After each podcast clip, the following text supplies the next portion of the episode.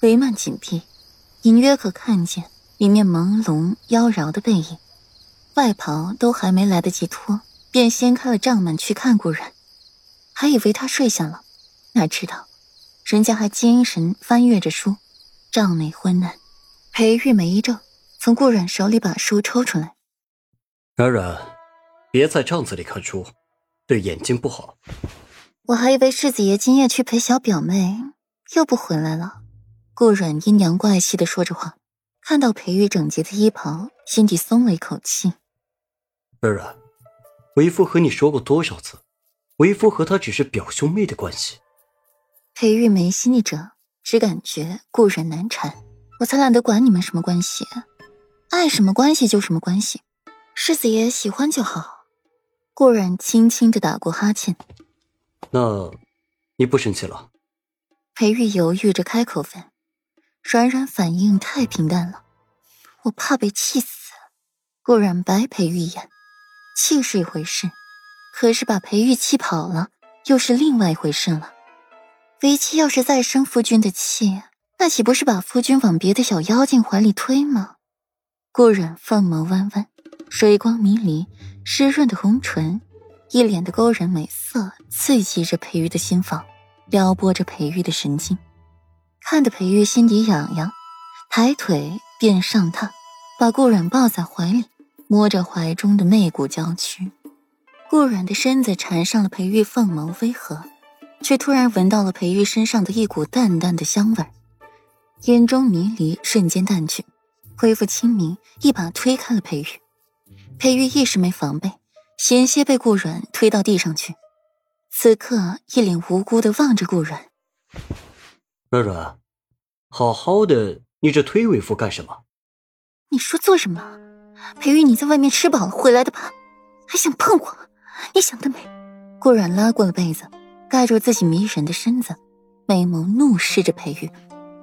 软软，为夫可是饿着肚子回来的。裴玉的墨眸浸染玉色，和淡淡的不满，就会冤枉他。是啊，饿着回来的。你那小表妹身娇肉嫩的，还是一个病美人，自然是经不起你的折腾了。顾忍冷冷一笑，带着别的女人的香气回来和我欢好，你把我当成死的？软软，为夫和若然清清白白。莫要胡说。裴玉不愉的沉下脸，软软怎么说他都可以，只是这么恶毒的说若然太过分了。清清白白，大半夜的跑去看他，三天两头的不在家，身上还沾了你表妹身上的香味儿。现在你和我说清清白白，你看我信吗？顾冉凤眸紧合，从温玉身上闻到这个香味儿，现在又从裴玉身上闻到。他若是再猜不出这香味是从谁身上来的，那他真是蠢笨到家了。裴玉头疼的揉揉眉心，暗叹女子善变，刚才还情深意浓呢，现在就横眉冷对了。软软，为夫只是去看一下若然，没有别的心思。心底再烦躁，面上还是耐心的和顾然解释，解释的同时，自己心里委屈的紧。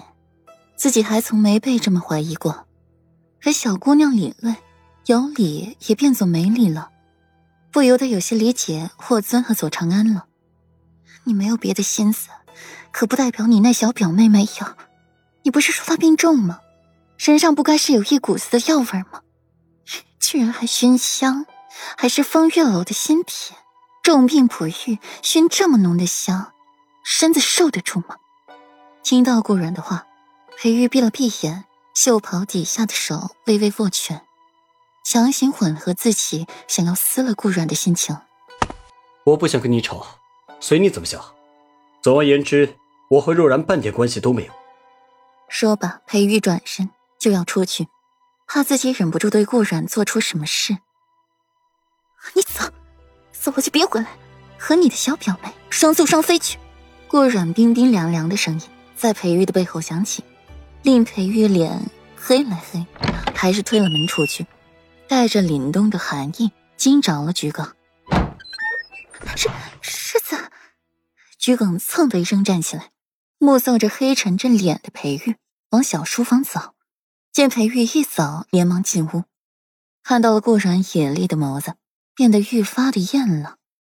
世子妃，您没事吧？桔梗担忧的看着顾然，眼里满是心疼，对裴玉的埋怨又重了几分。自家小姐这么美，居然不珍惜，还专门带了个小表妹回来给自家小姐添堵，实在是太可恶了。